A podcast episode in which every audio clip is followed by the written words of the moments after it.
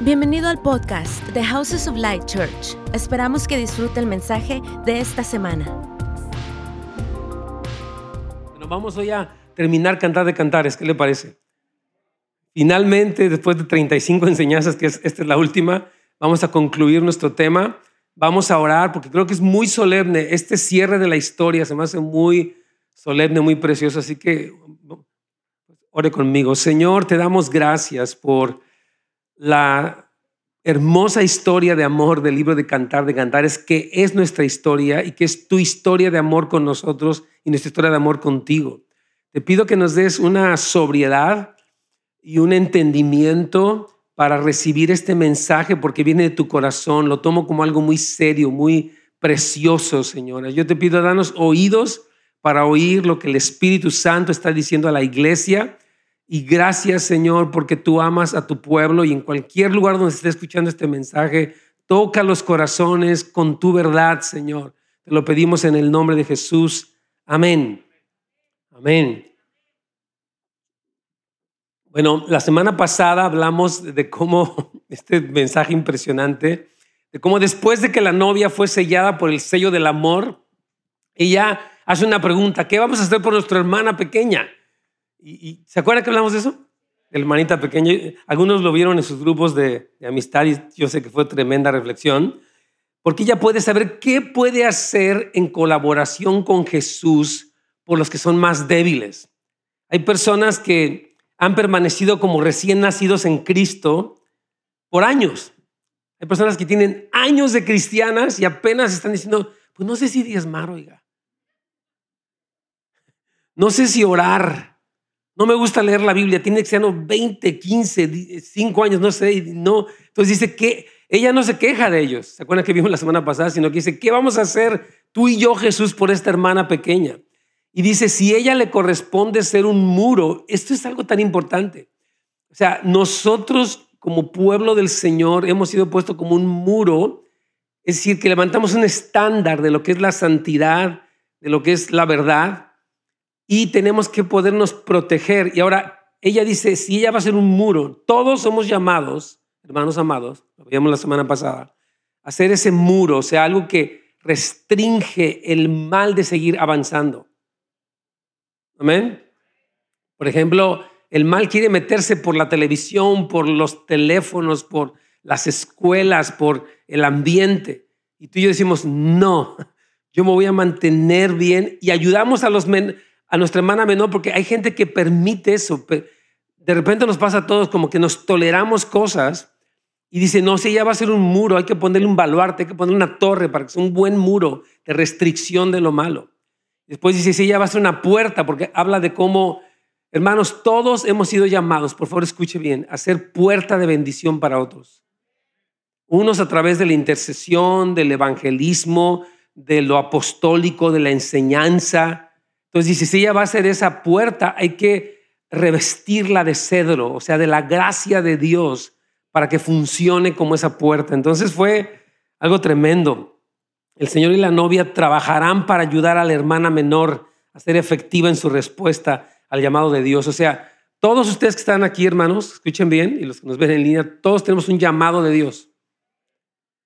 Y no es un llamado aburrido de que, ay, que pensar que Dios me va a llamar, voy a ser un monje o una monja. No, va a ser un cristiano que en lo práctico respondes al llamado de Dios. Quiero decirte que esto es bien importante. Mira, dice la Biblia en Romanos 12, versículo 1, que la voluntad de Dios es buena, es agradable y es perfecta. De verdad, sí, hermanos, amén. O sea, cuando Dios te llama, hacer algo, no es como, mire, yo voy a comentarles, se los he contado muchas veces mi testimonio, yo decía, pero es que ser pastor se me hace difícil, dije, Dios me dijo, mi voluntad es buena, Nets, es agradable, y ahora que estoy aquí ya pastoreando por más de 21 años, wow, digo, sí, Señor, yo nací para esto, entonces yo te animo a que respondas al llamado de Dios. Puede parecer que no te gusta, pero ya que caminas dices, este es mi llamado, esto es lo que Dios quiere para mí. Entonces, él, la, hermana madura y Jesús ayudan a que los creyentes respondan. Por eso tenemos oportunidades de evangelismo. Ay, se nos están apagando. tenemos oportunidades de muchas cosas, precisamente porque tenemos que responder. Algunos son maestros de niños, otros tienen un llamado a la intercesión, otros este, al evangelismo, otros a lo profético. Dios nos llama a todos. Ahora, obviamente tú tienes tu llamado en tu casa como ama de casa, amén, como esposo. Ese es un llamado, es una parte familiar de tu llamado, pero no es la única. ¿Estás oyendo? Yo soy un buen papá o trato de serlo y hay que me den las gracias. Qué padre, pero hay mucho más. Ahora debe ser padre espiritual para otros, por ejemplo, ¿no? Entonces, ese es el, llamado. Y quiero eh, tomar del versículo 10 porque la vez pasada, la verdad, de la emoción, no pude terminar este versículo bien y quería repasarlo. Versículo 10 dice, yo soy muro, dijo ella, y mis pechos como torres, por eso a los ojos de mi amado soy como quien ha hallado la paz. Ella empieza, de, ella, la novia, después de este caminar de ocho capítulos, la historia de su vida, tiene una revelación de su identidad. Tiene una revelación incluso de su estatura espiritual. Hermano, tú tienes que saber quién eres. De verdad, para que estés seguro. A veces los de afuera están más seguros en su llamado. Yo soy progresista, soy ateo, soy... Se definen de muchas cosas. Y están seguros. De repente nosotros los cristianos, pues yo soy cristiano. Ella dice, yo sé quién soy en Cristo y sé incluso la autoridad que tengo para bendecir a otros. Hermano, tú eres una bendición para otros. Tú tienes palabra profética, tú tienes el, mensaje del Evangelio, tú tienes el amor de Dios. Entonces tienes que poder fluir en tu...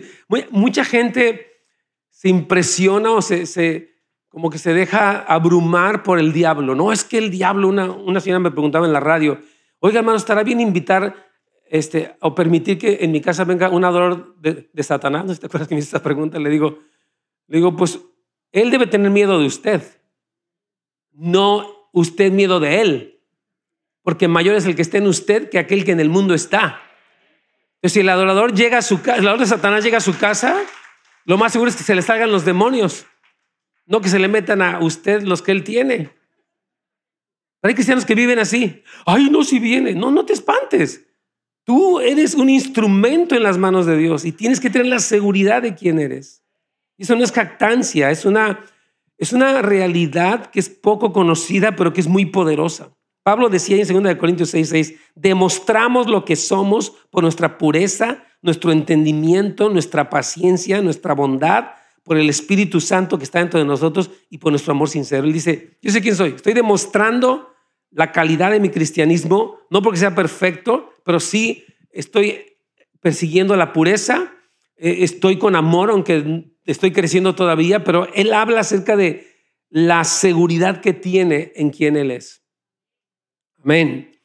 Entonces, de una manera clara, la doncella se ve como un muro para proteger y ayudar a otros. Fíjate bien, su tiempo energía, finanzas y sueños están ligados al servicio de este gran propósito de Dios. hermanos, ¿cómo les pido al Señor que nos dé revelación de esto? Tú no simplemente ganas dinero para pagar la renta, ¿sabías eso? Tú vives, tienes una familia, tienes un, pagas tus gastos para cumplir el plan de Dios. Es al revés. Gente que dice, no, yo no puedo hacer nada de eso, hermanos, porque estoy muy ocupado y tengo muchas presiones financieras. Tú no simplemente vives para pagar lo que el sistema te ha demandado a través de los créditos. ¿Me viste bien? Es que es muy importante. Tú trabajas, sí, para pagar tus gastos, pero tienes algo más alto que pagar tus, tus cuentas cada mes. Tu llamado es hacer la voluntad de Dios. Amén. Es tan importante, hermanos, que por eso ella dice, su tiempo, ya en este momento de la madurez, mire, este pasaje habla de cómo debemos ser tú y yo como cristianos maduros. Y Dios quiere una iglesia madura y ya es tiempo. Y está pasando, mucha parte de la iglesia está despertando, gloria al Señor. Su tiempo, energía, finanzas y sueños eh, son el sueño americano. No, al contrario, ninguno dijo que no, pero no. Sus sueños están ligados al servicio, al gran propósito de Dios. Mucha gente está desesperada por el sueño este, americano y dicen, no, no, no, tenemos un sueño que es más grande, es el sueño de Dios, que es, que es que el Evangelio llene toda la tierra y que preparemos el regreso de Cristo. Esa es nuestra visión, que Dios nos revele eso. Si Dios no te lo ha revelado, pídele, Señor, muéstrame. La trascendencia de mi vida. Ayúdame a tener un, sentido de propósito en mi vida. Hay gente que vive una rutina. Se para, se va al trabajo, ve la tele, se duerme, se para, se va al trabajo, ve la tele, se duerme. Nuestra vida es más que eso, hermanos. Tenemos un llamado de Dios. Donde dice, mis pechos son como torres, se refiere a la habilidad sobrenatural para edificar y proteger a otros. Tú debes ser alguien hábil para edificar a otros. ¿Sabías eso? Ese es, tu llamado. Mientras maduras, te vuelves alguien que edifica a otros, alguien que protege a otros, que les enseña las cosas que no están bien. La novia tiene confianza en que es eficaz en el ministerio. Ella sabe que tiene la destreza de usar la palabra para ayudar a otros. Eso se trata de que tú sepas. Amén. Tú tienes que tener una habilidad y una destreza para utilizar la Biblia. Por eso aquí tenemos escuelas. Es decir, ¿sabe qué, hermano? Aquí hay una escuela de discipulado que le enseña las doctrinas fundamentales, le enseña los temas principales de la familia. Tenemos afirmando tus pasos que le enseña cómo sostenerse. Y usted puede, eso que usted aprende, enseñárselo a otros. A mí me contó este hermano que estuvo en la cárcel Dice que lo que enseñó y mientras estaba, porque muchos presos tenían hambre, dice, fue todo lo que aprendí en afirmando tus pasos. ¿Cómo, llama este muchacho? Giovanni, no me acuerdo, este muchacho que estuvo en la cárcel como ocho meses. Dice, pastor, tenían hambre y yo lo que, lo que tenía son las clases de afirmando tus pasos y me dediqué a todos los presos a enseñarles. Yo sé que uno fue David Blea, pero otro fue otro hermano que estuvo unos meses también allí. Entonces, esa es la idea, que tú seas una persona entrenada para proteger y para enseñar a otros. Amén. Entonces, ah, tenemos que tener esa seguridad. Esta seguridad viene de la revelación y llena la doncella de agradecimiento. Mire, hermano, yo te voy a explicar algo, por favor, escúchame bien. Tú tienes que saber tu llamado y aún el de tus hijos. La gente dice que mi hijo termina su carrera, te felicito, pero, su carrera tiene un propósito más alto que simplemente la carrera para hacer dinero. ¿Sabía eso? Nosotros tenemos metas mucho más altas que hacer lana. El mundo vive para eso. Pues hazte de lana y órale, cómprate y, trabaja y haz un negocio. Ok, ok, pero hay algo mucho más grande que, el dinero. Porque el dinero es temporal. Nadie se va a llevar nada de lo que obtuvo en esta tierra. Nada. He visto cuántos han visto una carroza fúnebre seguida por un yujo, donde el muerto se lleva todo para la tumba. No te vas a llevar, dice la Biblia, desnudo vine a este mundo y desnudo me voy a ir de él. Así va a ser la cosa, hermanos. Por eso nosotros tenemos que decir, oh, hay algo más grande que simplemente hacer dinero. Tenemos metas más altas. Entonces, ella tiene esta seguridad y esta revelación que la llena de gratitud. Fíjese bien, puede decir delante de Dios que vive para servir a su pueblo durante toda su vida, porque esa es la asignación que el Señor le dio a todos. Hermanos, Dios nos dio, escuchen bien por favor, la asignación a todos nosotros de edificar a los demás creyentes. Efesios 4, 16 dice que las coyunturas del cuerpo, o sea, usted y yo, se ayudan mutuamente para irse edificando en amor y cuando usted edifica a otros, usted crece. Usted crece al edificar a otros. Por eso lo hemos llamado, hermano, sean líderes de grupo, de amistad. Hermano, de clases, hermano, predique, hermano, yo no puedo, no, no se preocupe, usted no está solo. Siempre que hacemos algo para el Señor, Él está con nosotros. Nos estamos asociando con Él porque el que tiene más interés que nosotros es Él, pero nos utiliza como instrumentos porque le gusta incluirnos en su historia. Lo que cantábamos hoy, Señor, yo, escríbeme en tu historia. Yo, yo, ponme en, cualquier lugar. A veces lo cantamos, pero no nos gusta. Hermano, póngase allá. Ay, no, yo no. Pues cantamos, Señor, ponme en cualquier lugar, solo pon tu gloria en mí, serviré en cualquier lugar. Y, un, ese es un corazón bueno, el corazón de un siervo, hermano, despiértese al servicio, despiértese, aunque sea poquito. Me sorprendió algo que decía una señora, voy a contarlo rápido. Una señora decía, es que yo no quiero ser cristiano como ustedes. Es más, dijo, nunca voy a ser cristianos como ustedes. Y le preguntó a esta persona, ¿y por qué? Porque ustedes se la pasan mucho en la iglesia. Y dice, y a mí no me gusta eso. Entonces le preguntó, oye, porque ella sirve en un grupo de Alanón. Y le dice, oye, ¿tú cuántas veces vas para Alanón? Pues como tres veces. Y te llaman las personas de Alanón toda la semana. Y dice, ¿y por qué haces tanto eso, oye? ¿Por qué estás tanto en Alanón y por qué te llaman tanto? Porque quiero, dice, pues así estoy yo, yo voy, no porque me obligan, es porque quiero. porque anhelo, porque entiendo para qué estoy en esta tierra y porque quiero cumplir con mi llamado. No es que me obliguen, no es que me paguen, no es que me condenen, es que es un deleite. Dice, exactamente eso es, dice, mi gloria y mi deleite, esa canción dice eso. Y luego dice algo tremendo, dice, soy como quien ha hallado la paz. La doncella tiene paz en su vida y en su llamado ante los ojos de Dios. ¿Sabe cuál sería la, el más, la cosa más terrible que le puede pasar? La más terrible es que usted llegara al último momento de su vida con remordimiento. ¿Y por qué no me entregué más? ¿Y por qué no serví más? ¿Y por qué no busqué más el reino de Dios? Pues ya en la cama de muerte, ya. E, eso sería una gran tristeza. Si puede pasar, gracias. Entonces, este, eso sería una, una gran tristeza. Ella sabe que tiene, tiene un sentido de paz. Ella dice, estoy contenta. Así, mire, Jesús y Pablo así murieron. Jesús dijo, ya terminé la obra. Estuvo tres años activo en el ministerio y dijo, ya terminé. Todo lo que me dijiste que tenía que hacer lo hice. Pablo dijo, dice, ya voy a morir. Se me está preparada la corona de la vida. He peleado la buena batalla, he guardado la fe, he corrido la carrera, estoy listo. Hermano, viva con ese sentido. Nadie sabemos cuándo nos vaya a tocar partir de este mundo. Ahora con esta variante Delta, ¿eh? estamos confiando en Dios que no va a pasar nada y qué bueno que tenga su máscara. Vamos a cuidarnos, pero nadie sabemos. De verdad, entonces tenemos que, ella vive con la paz y dice, Señor, yo he hallado la paz, yo hice lo que tenía que hacer, estoy tranquila, dice ella. Tengo paz en que viví dedicada a hacer la voluntad de Dios y no llegué como con remordimiento de que, ay, hubiera hecho, hubiera amado más a mi esposa, hubiera ido más a la casa de oración tanto que me rogaron y tal. Ay, too late. ¿No? Entonces ese es el momento. La doncella tiene paz en su vida y en su llamado ante los ojos de Dios. Esta clase de paz para con Dios remueve estorbos emocionales. Debemos darnos cuenta, esto, esta frase me encanta, de qué tanta em, energía emocional usamos en la condenación, en el temor, la duda y en la inseguridad. Esto se me hace tremendo. Mucha gente gasta mucho tiempo, es que me siento bien chafa, es que no la hago, es que yo hice cosas feas, es que a nadie le caigo bien, pobre de mí, eso, vivir así, hermano, es lo peor que usted puede hacer. decía este hombre Les Parrott en la semana pasada en el evento que tuvimos aquí de Promise Keepers, que estuvo increíble. Llegamos como 30 hombres, pero estuvo glorioso.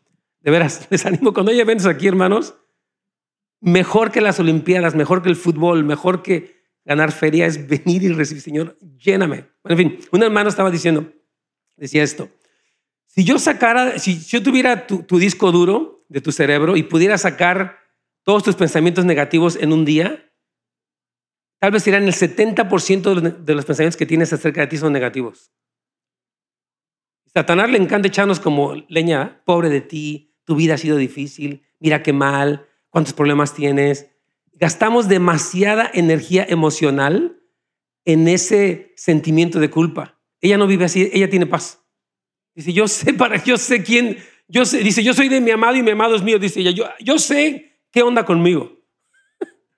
Entonces, esta seguridad de ella está preciosa. Vamos a la página 2. Ella disfruta vivir ante los ojos de Dios. Esta seguridad hace al creyente poderoso emocionalmente mientras hace la obra de Dios. ¿Cómo me encanta eso? Qué padre, ¿no? Hay personas que desperdician su tiempo. Mire, quejas, problemas, chismes, condenación, flojera, apatía, distracción, indiferencia, aislamiento, no hacen nada. Oh my gosh, qué tristeza, ¿no? Pero ella dice, no, yo tengo, estoy, estoy en paz. Ahorita van a ver lo que dice más adelante. Está impresionante. El ardiente sello del amor en su corazón y sus motivos puros ha producido esta paz. Dice, yo estoy sellada, yo sé quién soy, tengo buenos motivos, I'm good. Yo tengo, uno de mis mentores siempre dice, si el Señor me lleva mañana, estoy listo, me dice. No tengo ningún, me voy a graduar. Tiene 76 años, pero está feliz el brother. Porque le han dicho mucho, si te enfermas, si te mueres, dice, ya, me fui, no hay problema, pero tengo mucha paz y estoy listo. ¡Wow! ¡Qué tremendo! Vivir listo para nuestra partida es un, buen propósito en la vida. Qué maravilloso es saber después de años de ministerio que serviste a Jesús con todo tu corazón. Yo felicito de verdad a todos los que están aquí, hermanos. Gracias. No, ustedes no se van a arrepentir. Fernando, Carlos, todo el equipo, todos los que están de veras. Yo sé los que siguen allá atrás, la manita parada. Cada persona que está aquí. Media también. Media, hello. Yeah, guys, this is good. Allá atrás veo. De verdad, porque cuando tú y yo estamos sirviendo al Señor de corazón, tenemos la confianza, ¿verdad? Decir, Señor, tengo una seguridad. La doncella quedó en paz con el diseño de Dios para su vida. Hay gente que como que se queja, ¿y por qué no fui güero? ¿Por qué no fui alto? ¿Por qué no fui delgado? ¿Y por qué no fui gringo? ¿Qué sé yo? Espérate. Dios tuvo un buen diseño para tu vida. Tiene un buen propósito para tu vida. Yo me acuerdo cuando, yo quiero contarles a los 16 años, el Señor me dijo que yo le iba a servir y yo me resistí. Estaba muy chico, me acuerdo que estaba en una iglesia en Oaxaca, como a los 18. ¿Cuántos son de Oaxaca aquí? ¿Hay aquí un oaxaqueño? Amén, gloria al Señor por los oaxaqueños. Yo estaba en Oaxaca, en la mera capital, en la iglesia del pastor Fidel Hernández. Increíble esa convivencia cristiana de Oaxaca. Y estábamos en un tiempo de adoración. Dios me dijo, Net, tú me vas a servir. Y me dio miedo. dije, Señor, pero yo quiero ser, quién sabe qué. Yo no quería ser arquitecto y etcétera, varias cosas, ¿no? Y después, gracias a Dios, que Dios venció mi obstinación. Bendito es el Señor. Y yo empecé a servir al Señor. Y hermano, de verdad, estos 45 años, 46 han sido súper hermosos. Digo, wow, this is good. De veras me siento muy contento, muy satisfecho. O sea, no que todo lo he hecho perfecto, Dios me guarde, ni que no he perdido tiempo, pero le agradezco al Señor que estoy haciendo lo que Él quiere. Y es algo muy bueno que tú sepas, Señor, estoy cumpliendo mi llamado. Tremenda satisfacción. Es, es fundamental tener confianza que estamos cumpliendo la voluntad de Dios. Ahora vamos a continuar. Versículo 11. Ya nos queda, termina, tiene 14 versículos, ya estamos al borde de este libro. Salomón tuvo una viña en Baal Amón o Jamón, así se dice también, suena como jamón, pero así se llama, la cual entregó a guardas, cada uno de los cuales debía traer mil monedas de plata por su fruto. Hijo, esta parte está bien gruesa. Está diciendo, el Señor tiene una viña, fíjate bien lo que estoy diciéndote, tiene un, un campo de cultivo y te lo encargó a ti. Para cuando, cuando Él venga, tú le rindas cuentas. Es, todas las parábolas hablan sobre eso, ¿se acuerdan? Dice, yéndose lejos, el amo le arrendó su viña a los viñadores. Y eso somos tú y yo. ¿Sabías eso? Tu vida es un campo de labranza, mi hermano. Óyeme bien, por favor. Amén. Tu vida es, tú tienes un terreno que labrar. Y la, la, idea es que el Señor te va a venir a pedir cuentas. Me acuerdo mucho lo que contaba el doctor Dobson. Una vez dice que una vez estaba jugando turista con sus, o Monopoly con su familia. Entonces dice que él le encanta ganar y ganó. Entonces dice que ya estaba tan bien que su familia se fue a dormir. Ya me voy a dormir, ya ganaste todo, papá. Dice, está bien. dice que al final él ya compró todo, ya sabes, ¿no? Cuando compras todas las propiedades de todo el tablero. Dice que ya al final empezó a guardar el tablero y dijo, esa es tu vida, James. Cuando, cuando acabe tu vida vas a guardar el tablero. Ya no va a haber nada. O sea, como diciéndole, tú tienes una oportunidad que es esta vida y tienes que aprovecharla, porque un día vas a entregar cuentas. Tú y yo vamos a rendir cuentas al Señor, ¿sabías eso? No, tú te puedes escapar hasta del IRS, pero no del día de que vas a rendirle cuentas al Señor. Oh, no. Ese día nadie se va a escapar. Dice, todos estaremos en pie delante de la presencia del Hijo del Hombre. Si tú no recibiste a Cristo, vas a estar en el tribunal, en el trono blanco de condenación. Ese no te lo, no quieres estar ahí. Pero el otro se llama el tribunal de Cristo. Ese sí quieres estar ahí para que Dios evalúe, pese tus obras en como cristiano y te premie. Ese es el que vamos a pasar todos nosotros. Entonces, el resultado de vivir ante los ojos de nuestro amado es el entendimiento de nuestra responsabilidad y galardón eterno. Ella dice, yo sé que el Señor me puso en una viña y le quiero rendir las mil monedas de plata. Es como aquel que le dieron cinco talentos, dijo, yo voy a tener otros cinco. Yo voy a rendir el fruto, voy a aprovechar mi vida. Ella ya es madura, no está diciendo, ay, pues no quiero ir y me da flojera y vete tú. No. Ella dice, ¿sabes qué? Vamos a darle. Vamos a darle al Señor su rendimiento, el fruto que Él espera. Qué tremendo, ¿verdad? Pues todo creyente dará cuentas a Dios de su vida en la tierra. La revelación que la novia tiene de los galardones eternos dignifica sus más pequeños actos de obediencia y le da a cada día un sentido de propósito. Hermanos, cada día hay algo que Dios te pone. Dice, Efesios 2.10 que Él escribió obras buenas de antemano para que tú andes en ellas. Me contaba mi, mi yerno que esta semana dice que él estaba, él siempre va a recoger el correo a, a, una, a un lugar, el correo donde él trabaja. Y dice que llegó y que siempre saluda al muchacho que está ahí y le habla de Jesucristo y todo. Pero dice que un día que ya se iba esta semana, el Señor le dijo, regrésate. Regresarme, qué flojera. No, regrésate. Invítalo para Wanda y LA. Entonces dice que digo, pues me voy a regresar, me voy a ver raro que me fui y voy a regresar con mi carro otra vez. Le dijo, oye, quiero invitarte para un evento que va a haber. Y dice que el muchacho se le, se le iluminó la cara. Dice, ¿de veras me vas a invitar? Dice, sí, te voy a invitar. Dice, ¿a dónde? Hay un evento. Dice, tremendo. Este, donde tú vas a escuchar el mensaje de salvación. Sí, hay cantantes famosos, pero dice que le empezó, dice, voy a ir. Dice que le dijo, dame bien el sitio de internet, me voy a apuntar para ir. Y, y esas son cosas sencillas. Cosas que Dios pone en, o sea, ese día tuvo propósito porque él se conectó con el Señor. No vivió, no, yo tengo prisa, estoy ocupado, no voy a hacer nada, no me molesten. No, él dijo, estoy atento, es un detalle. Me decía, estaba platicando con, con Carly y con Víctor el otro día y decíamos cómo, porque dice que, que la otra vez um, vieron a una persona en un lugar o una señora que estaba en la calle.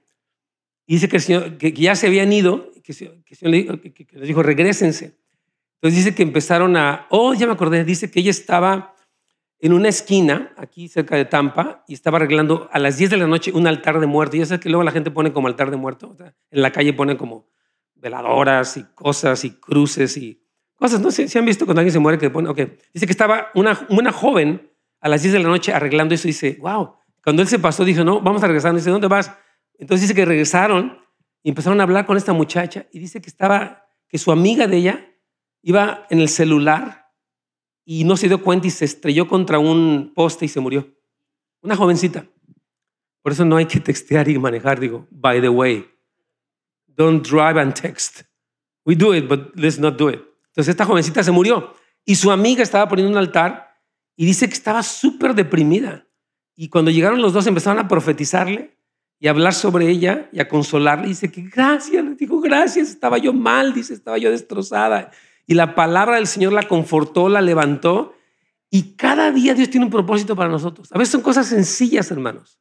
Pero Dios, o sea, esta mujer de, de, de Cantares tiene un sentido y propósito. Yo estoy caminando en el plan de Dios. Yo voy a, prestarme y cada día tiene sentido. Hay gente que su vida es bien aburrida. Ay, pues lo mismo. Y, ay. Gente que está aburrida porque no tiene un sentido de propósito. Lo que cantaba ayer este Justin Bieber decía, I have a purpose. Dice, Dios me dio propósito. Sí se aventó una, una aventó muy buena, la verdad. No es que sea perfecto, es un muchacho muy maduro y los otros también, pero están acercándose a Dios y eso es muy bueno. That's good. Y que los jóvenes ateos, paganos, liberales vean que, mira ese famoso que tú admiras, ama a, a Cristo y quiere entregarse a Él. Porque Justin Bieber habló de sus problemas mentales que, que ha tenido de, de salud mental.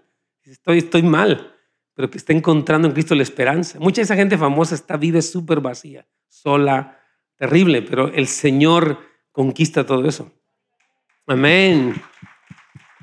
Entonces, el rey Salomón poseía una viña en la cual había arrendado unos guardas y Jesús tiene una viña en la cual representa a su pueblo. La viña del rey es eh, Jesús en Baal Amón ha crecido dramáticamente a través de la historia y se la confió a su novia sabiendo que ella la cuidará por él. Cristo se fue y nos dijo, ahí les encargo. Dijo a Pedro, Pedro, ¿me amas? Sí, Señor. Dice, ok, cuida a mis ovejas. ¿Cuántos aman aquí al Señor? Cuiden a sus ovejas. ¿Ya? Así lo amas de manera práctica. Entonces, estamos viviendo, hermanos, en este tiempo en que el Señor está en una tierra lejana, pero Él va a regresar. Dice que el amo se fue por un tiempo prolongado y dice que él de repente llega y los agarra en otra onda. Algunos están descuidados y otros dicen, no, aquí está, te estamos rindiendo cuentas de, te fuiste. Y unos se olvidaron, dice que algunos se olvidaron y empezaron a emborracharse y a golpear a sus consiervos y a, y abusar de su posición. Dice, vendrá el Señor el día que ellos no sepan y les va a poner una paliza. Dice, pero otros lo, son fieles. Y de eso se trata. Ella dice, el Señor viene, el Señor puso, rentó una viña y yo le voy a entregar ese rendimiento a Él. Aquí pongo una frase que me encanta, ¿verdad? Bueno, dice, no necesitas esperar una descripción de tu cargo oficial o un título de un ministerio para ser fiel a su servicio. Comienza a servir a las personas. Si es que a, mí no me han puesto de líder, hermano, ¿yo cómo sirvo? Hay tanto que hacer. Tienes que tener el título de líder. Todos tenemos título de siervo, ¿sabías eso? Todos somos servidores aquí, de nuestra familia primero, de nuestra iglesia, de nuestra comunidad. Estamos para servir, hermanos. De eso se trata este asunto. Estamos aquí para que nos atiendan como si fuéramos, no sé qué, magnates. Que nos ayude. Entonces, ella comprende que cada uno de los cuales dará cuentas al rey por su tarea asignada. Cada uno es responsable de cultivar su viña de tal manera que produzca fruto. Ah, me gusta esto que dice, el Señor nos recompensa basado en la medida de nuestra fidelidad, no por nuestros talentos u oportunidades. Te puede decir, pero es que yo no sé predicar. No te preocupes. Número uno, puedes aprender. Número dos, Dios no te mide por talentos, te mide por fidelidad. Si eres fiel a lo que tienes, si eres fiel a esa tarea, el, Señor te mide por esas cosas, no tanto porque, ah, yo sabía cantar muy bonito. No, no importa que sepas cantar. Algunos no cantamos también, pero eso no importa. ¿No? ¿O estás desafinado? No hay problema, ¿eso qué? O sea, no tienes que pensar que si estuvieras en otra situación, si hubiera nacido en tal lugar o hubiera nada que ver. Todos en nuestro lugar tenemos el llamado a ser fieles. Amén. Entonces, estas mil piezas de plata mencionadas en este pasaje significan la totalidad del valor del potencial de nuestra vida. Ella dice, yo voy a vivir al máximo, voy a echarle ganas. No fui el pastor Nes, no fui el pastor Fernando o Carlos o no fui Beatriz Quintanilla. Soy yo. Soy ama de casa, soy jardinero, soy constructor, hago el roofing, perfecto, perfecto, sé fiel. Fiel a tu esposa, fiel en tu trabajo, fiel en tus diezmos, fiel en, servir, sé fiel. No tienes que esperar a tener un don que no tienes. Hay gente que vive como con eso, no, pues es que qué fácil, pues él estudió. Pues estudia, número uno. Si no estudiaste, estudia. Y si no estudiaste, toma, Dios te puede usar. Es mejor que estudies porque estás más preparado, pero no, no es la condición indispensable. Ahora vamos a ver la confianza de la novia en que ha sido fiel a Dios. Dice, pero mi viña está delante de, de mí. Las mil piezas serán para ti, sean para ti. ella dice, oh, ¿quieres mil piezas? No problem. There you go. Le dice aquí, está, tremenda.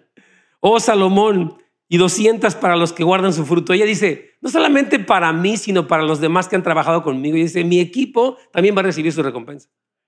Ella tiene, ya en este punto, la verdad, yo por eso estoy muy emocionado de este, de este capítulo porque ya es una madurez de ella y esa es nuestra meta. Mire, tal vez tú no estás allí ni yo estoy ahí, pero nuestra meta es avanzar.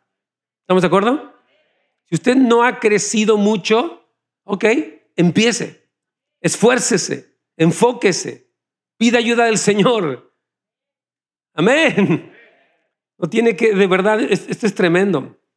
La novia está segura que dará cuentas por esta responsabilidad de que le fue dada por Jesús. Esto incluye su vida personal y su tarea ministerial.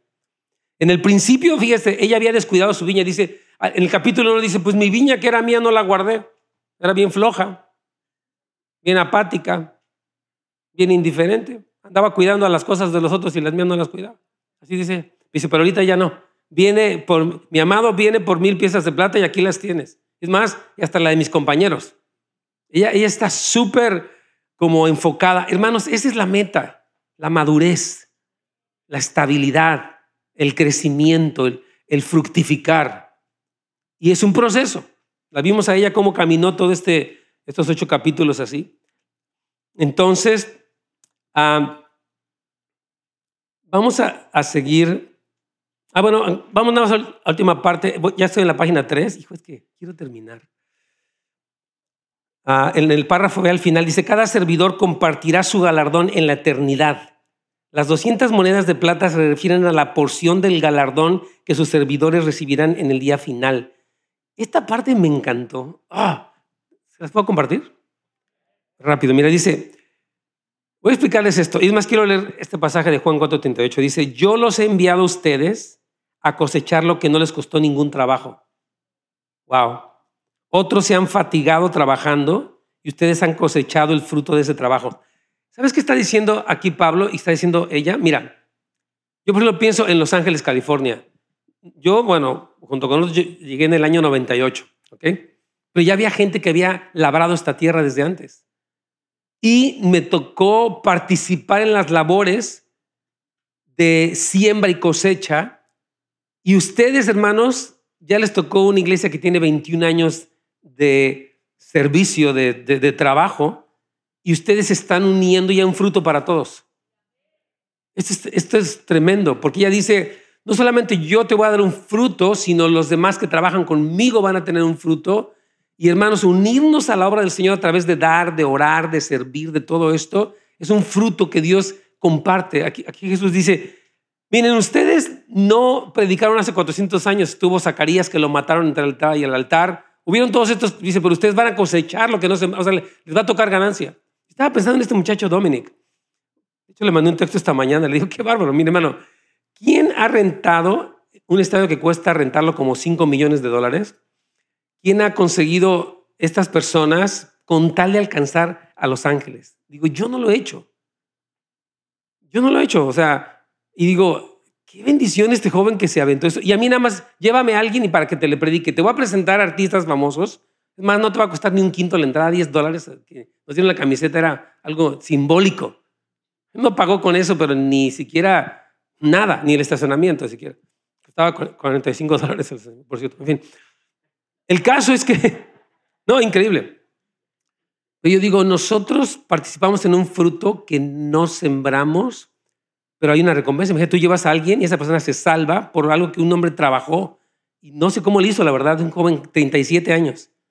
Movilizó a alcaldes, gobernadores, empresarios, iglesias para hacer un, tiene un año, porque él, esto le iba a hacer el año pasado y se le atravesó la pandemia y siguió, pagó deuda médica, ayudó a las personas del sistema de foster, está promoviendo la educación, la adopción de niños. Este joven está tremendo. Y nosotros participamos en el fruto de él. Wow, qué bendición que a veces Dios manda personas así con un empuje tremendo y nos dice, ok, nada más pone la cerecita arriba y te voy a dar la recompensa. Entonces, esto es lo que está diciendo ella. Wow. Vamos a ver el último encargo de Jesús, de parte de Jesús para la novia. ¿Listos? Wow, dice, oh tú que habitas en, en los huertos, los compañeros escuchan tu voz, házmela oír. Aquí está muy grueso. Él le dijo al principio, me encanta oír tu voz, y aquí le dice, ¿sabes qué? Me gusta, quiero que sepas que si cuando eras inmadura me gustaba tu voz, imagínate ahorita que ya estás madura. Dice, si estabas súper padrísima al principio que eras inmadura, no sabías ni qué onda. Imagínate ahorita que ya estás madura, alineada, fructífera, segura de ti misma, constante. Olvídate, dice ella. Dice, me encanta oír tu voz. Entonces ella, eh, Jesús le dice, tú habitas en los huertos, ya, estás enfocada en tu tarea, no andas ahí pajareando. Entonces dice, ella no, retrocedió en un aislamiento egoísta. Hay personas que a veces son cristianos, tienen años y no hacen nada. Nada más viven para sí mismos para sí mismos. Todo su vida es ellos, ellos, yo, mis cosas, mi teléfono, mi comedia, mi no sé qué, todo. Hermano, please. Ella dice, yo no voy a vivir para mí, yo voy a vivir para todo lo que Dios quiere hacer, ¿verdad? Entonces, la credibilidad del impacto de la novia es vista al final cuando Jesús afirma que los compañeros a quienes ella sirvió van a escuchar su voz. Dice, ¿sabes qué, mi amada? Tú ya tienes una credibilidad y te van a oír. Qué tremendo, ¿no? Cuando tú ya maduras, te ganas un lugar donde tu voz es escuchada. Sabes, al principio no te creen porque pues has vivido medio dualmente, pero mientras vas madurando, dice, tus compañeros van a oír tu voz. Yo creo que Dios está levantando ministerios en la tierra que están ganando credibilidad y estamos escuchando la voz de ellos. Aún yo creo que esta iglesia, gracias a Dios, en años de fidelidad y de trabajo, la voz de esta iglesia es escuchada, hermanos. Yo creo que por eso Dios nos dio la radio. Nada más estoy yo, están Carlos, Fernando, Juan, todos los líderes de aquí están participando. Gracias a Dios, me encanta que ellos contesten preguntas y ministren. Pero la última cosa que el Señor le dice es que me, gusta oír tu voz. Ahora, yo quiero decirte en este día que el Señor le encanta oír tu voz, por lo menos en cuatro cosas. ¿Estás listo? Número uno, en alabanza. A Dios le encanta que tú le cantes. Y no porque Él necesite palabras de ánimo en las mañanas, porque Él siempre está animado. sino porque tú te conectas con la realidad de la grandeza de quién es Dios. A mí me encanta agrandar cantar de los atributos de Dios cuando veo la grandeza de tu dulce amor y compruebo la pureza de tu corazón, mi espíritu. Me gustan muchas canciones que hablan del carácter de Dios, porque eso nos como que nos saca de nuestro ensimismamiento y nos pone a la perspectiva del Dios eterno. Y cuando cantamos a Él le gusta porque nos ubicamos nosotros. Dice la Biblia, los que le adoran en espíritu y en verdad, es necesario que le adoren. Entonces, el Señor le gusta oír tu voz. Amén. Le encanta cuando cantas. Número dos, le encanta cuando intercedes. Esto es bien padre cuando te pones a orar por otros. Oras por tu familia, perfecto, pero también oras por el gobierno, oras por la iglesia, oras por los perdidos. Amén. Oras por el fin del aborto, oras por esas cosas. Sí, Señor, me encanta porque yo estoy orando, Cristo está, dice la Biblia en Hebreos 9:27, perdón, 7:25, que Él vive para interceder por nosotros. Cuando tú oras por otros, intercedes, estás uniendo y dices, Señor, me gusta oír tu voz en intercesión. Otra cosa más que, eh, que el Señor le gusta oír nuestra voz es cuando enseñamos a otros la palabra, a tus hijos, a otros discípulos, los maestros de la escuela de discipulado. Eso es hermoso, hermanos. Todos tenemos una plataforma donde podemos enseñar, ¿eh? Todos. ¿Sí, me estás oyendo? No, no, estás aquí en la plataforma, pero tu plataforma es tu trabajo. Me estaba contando también la otra vez un hermano que dice que, esto es tremendo, voy a contar esto rápido. Él ah, trabaja haciendo, es, contratista. me estaba diciendo que en, una casa eh, el, esposo falleció. Entonces la esposita, la, mujer ya viuda, este, dice que ella es muy dura, muy tremenda, es así muy mandoncita, ¿no? Pues, pero dice que él, Dios le ha dado gracia. Entonces dice que ella, ah, incluso cuando los trabajadores van, hasta les sirve de comer y todo. Bien, bien, buena onda, está como cambiando. Dice que ahora ella iba a ir para México, su primera vez que va como una viuda para México. Y dice que él, cuando la vio, hasta la, porque ella le tiene mucha confianza a él, como es un cristiano, se ha ganado mucho la confianza de ella y está. Dice, le dijo, ¿me puedes dar un abrazo? Ya me voy a ir. Entonces ya pues le dio, le dio un abrazo. Y él ha estado enseñando, le ha estado ministrando a esta mujer como contratista. Su púlpito no es un programa de radio, es que tiene clientes que les habla del amor del Señor. Y esos clientes están recibiendo palabra de Dios. Dice, Señor, me gusta cuando haces eso, me gusta cuando enseñas a otros. No tiene un título aquí de maestro en la escuela de discipulado, pero tiene un título allí, tiene un lugar para enseñar. Dice, Señor le gusta eso. También le gusta nuestra palabra de evangelismo, cuando le hablamos a otros de Cristo. Esto es tremendo.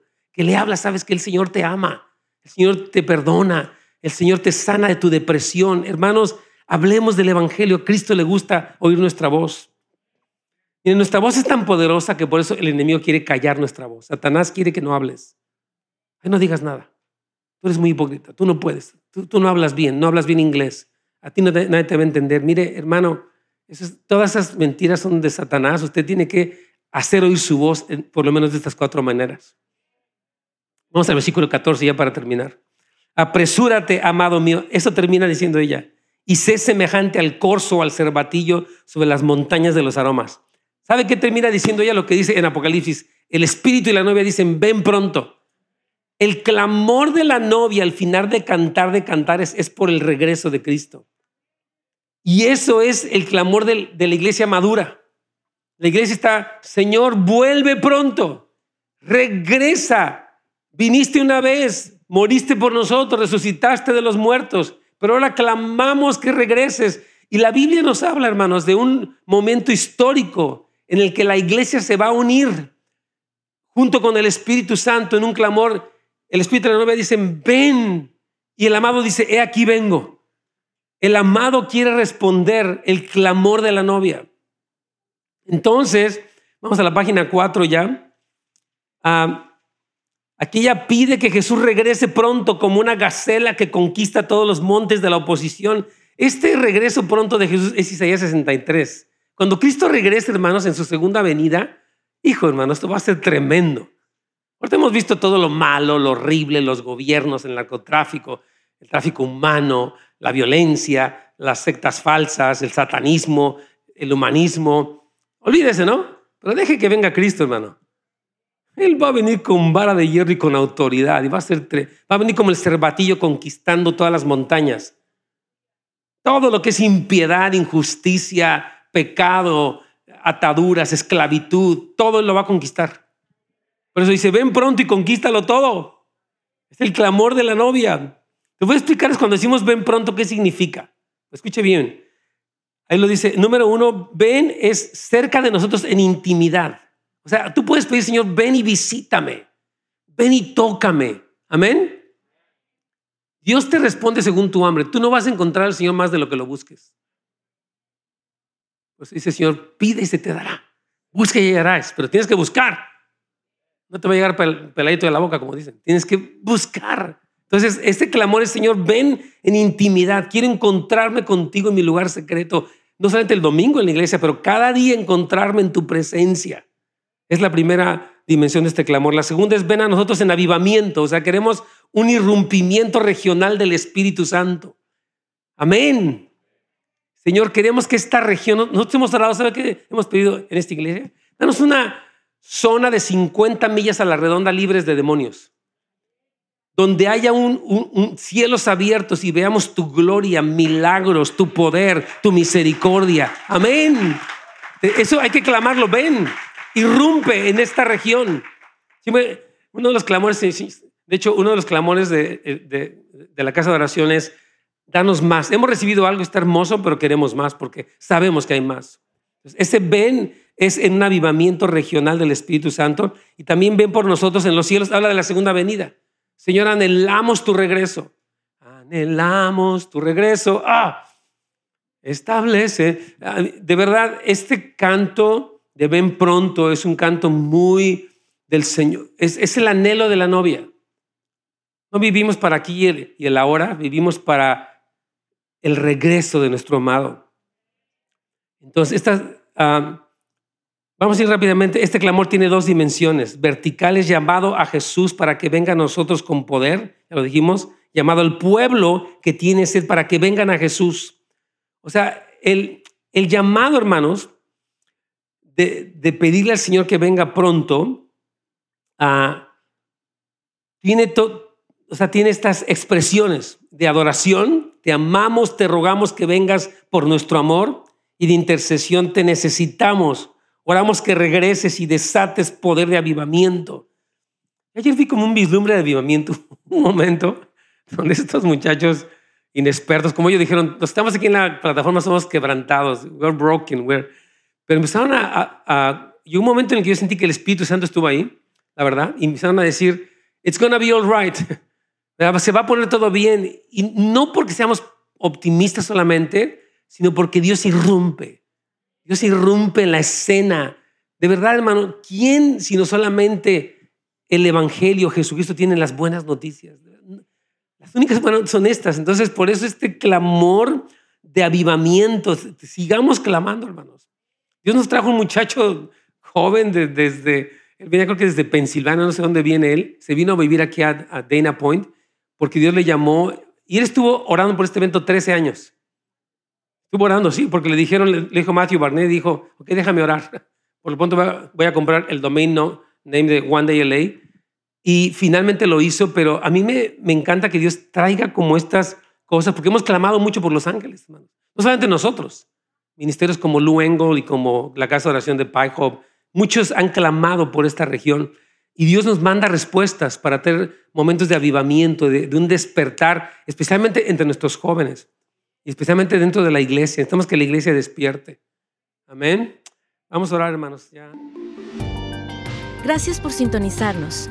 Para más información de nuestro ministerio, recursos y horarios, visite housesoflight.org.